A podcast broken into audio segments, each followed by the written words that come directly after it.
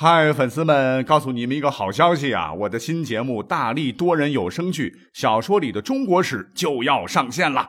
想要了解新节目或者跟我互动聊天，赶快来加入 VIP 粉丝群，入群二维码就在本期节目的声音简介中。你也可以添加我的小号，拼音大历史加三零三 D A L I S H I 三零三，然后拉您入群，我在那儿等你。管他正史野史。这里只有大历史，大力讲的历史正在播出。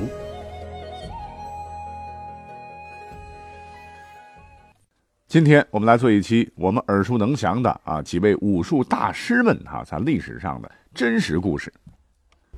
比方说，霍元甲、黄飞鸿、方世玉和洪熙官。说实话啊，这几位当中，我其实对霍元甲是最有感情的了。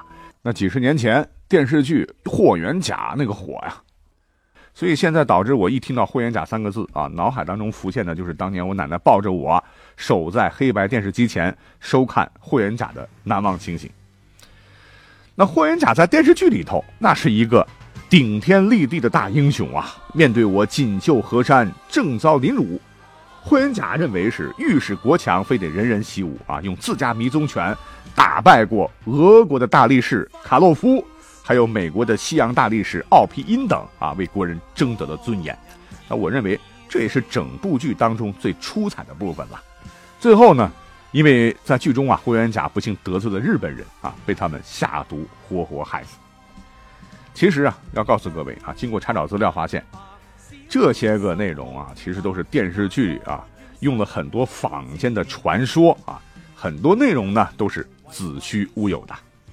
你比方说啊，霍元甲是真实存在的历史人物啊，这一点不假。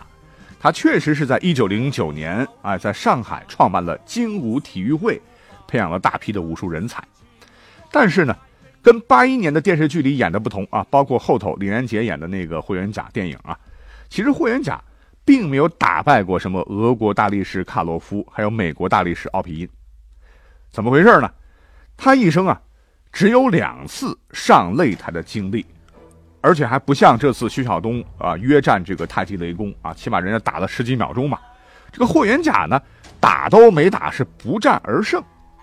哎，照这么说的话，那李连杰演的电影《霍元甲》几年前演的哈。这个在这个擂台连胜三十八场，那更是无稽之谈。那在民间呢，啊，有关霍元甲在上海与西洋大力士奥皮因比武的来龙去脉啊，真实的情况是怎样的？我找找资料哈。有一位当年的同盟会会员，也是精武体操会的创始人之一的陈功哲先生，他呢就在一九五七年啊写了一本《精武会五十年》这本书。里边有详细的记载，那个事情呢是发生过的哈，是在一九一零年春，有一个西洋大力士奥皮因来上海啊，在上海的北四川路，原来有一个叫做亚波罗影戏院啊，表演西洋力士的拿手绝活啊，什么举重啊、搬大石块啊、用绳子拉马车呀，啊，然后展示双弓二头肌呀，反正就穿插一些歌舞表演呐，就靠卖艺啊哄有钱人开心。他呢啊是演了好几个晚上，结果到最后一场的时候，在他举重的时候呢，他不知怎么地啊，他是言语当中啊有些轻蔑的说啊，愿意和华人来比力气，结果啊被记者就给登到报纸上去了啊。当时在上海办武馆的霍元甲看了报纸以后非常生气，就说啊要和这个大力士啊来一场世纪大对决。那个外国人本来是答应的了啊，结果没想到啊，等到比试那天，这个报社记者来了，社会贤达来了，还有武术界各位大佬来了，吃瓜群众也来了，而奥拼他竟然没有来，呀，这可怎么办呢？啊，当时约架组织方很失望啊，就提议，哎呀，要不然咱别冷场啊，就在。这个人群当中啊，要是有练家子的话啊，不妨试试身手，可以自告奋勇来登台比赛，以不伤害对方为原则，以身体倒地分胜负，哎，把这个擂台给搞下去。结果呢，还真有两个人啊，一个是赵某啊，一个是周某啊，说愿意来试试迷踪拳。这个霍元甲没出手啊，就让大弟子啊刘振声出战。反正是几个回合下来啊，两位都输了。就是这么个事儿啊。按照主流的说法啊，说这个奥皮因啊是被霍元甲吓破胆，是闻风而逃了。事实真如此吗？刚才讲到了啊，亲自参与这个事情的陈功哲并不认同啊，他只谈到了奥皮因是失约未来，没有说到奥皮因是被吓跑的。他的这个说法呢，也得到了佐证。那近代呢，有一名非常出名的出版家和政论家，叫汪康年。当时他本人就在上海啊，后来他写了一本叫《汪壤清笔记》，卷三当中就有记载说，晋有霍力士，就是霍元甲，大获名于上海，常与美之大力士约比例，以知美力士不至，乃罢。后闻美力士闻华人博士用足，又有手点穴之法，而西人无知，于或言欲舍此二者乃可，或以此传之师友。不能舍己之长，以短于人绝，因此遂罢。也就是说啊，没来的原因是比赛规则，哎，两方没谈拢。这个奥皮音坚持用这个西洋规矩来比武啊，不许用脚踢，不许拿手的点穴。可是霍元甲则要求手足并用啊，所以老外弃权了。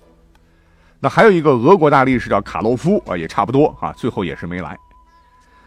还有就是在民间传说啊，当时的这个上海的日本人呢，给霍元甲啊送来一块写有“东亚病夫”的牌匾，因为霍元甲名气比较大嘛。霍元甲当时也是非常的愤怒啊，就随即夹着这个匾来到了日本武馆，将匾气愤的摔回去。然后呢，霍元甲和日本人就打起来了哈，打到这个日本人跪地求饶。那这个桥段，电影电视剧啊，陈真用的是比较多的了。不过呢，还是根据陈功哲的记载。霍元甲和日本人啊，确实是有练过，但只是点到而止，切磋武艺啊，没有民间传的那么夸张。而且有关东亚病夫这样的一个情节，更全然是没影的事情。因为在上世纪初啊，这个霍元甲在上海主持的这个精武会啊，幕后老板呢是革命党元老、上海青帮大佬陈其美，还有很多的同盟会的会员。那我们熟悉同盟会早期革命史的朋友，应该都知道了。当时呢，这些革命者和日本政界以及在华的日本浪人的关系是非常非常密切的，所以不可能出现电视剧和电影里头这个情节。那至于啊，我们从啊电视剧、电影里头啊非常熟悉的这个陈真，有没有他这个真人呢？啊，告诉各位，其实都是虚构的。陈真的这个原型啊，就是我们前头刚刚介绍过的哈，霍元甲的大徒弟刘振生，江湖盛称闪电手飞燕子刘。这老人家呢是活到了一九六零年，哈，终年是七十七岁。关于霍元甲是不是被日本人给毒死的，哈，到现在众说纷纭。但是现在哈，越来越多的证据表明他的死亡跟日本人可能没有关系，而是因为自己的身体啊早年患有咳血病啊，病情加重啊，所以才逝世的。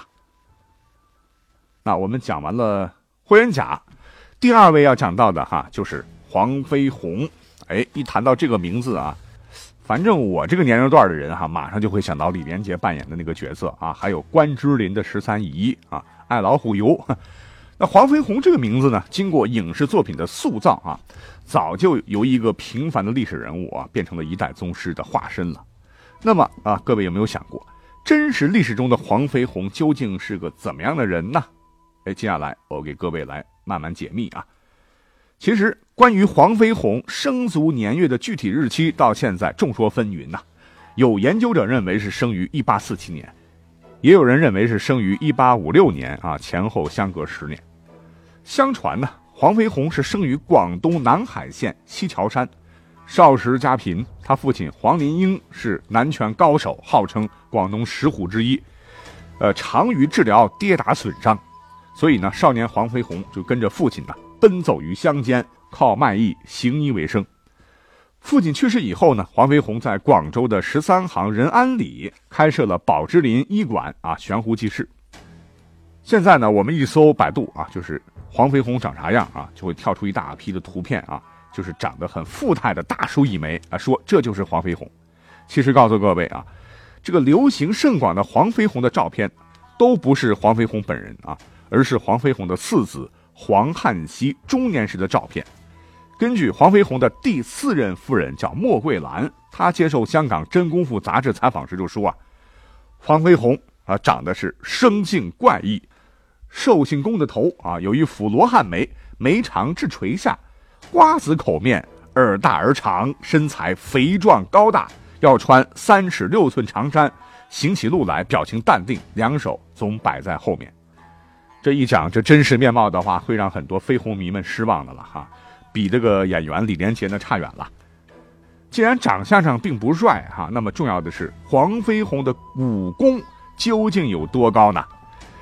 那武侠迷们啊，可能又会失望了，根本没有电影里演的那么夸张了哈。佛山无影脚啊，唰唰唰。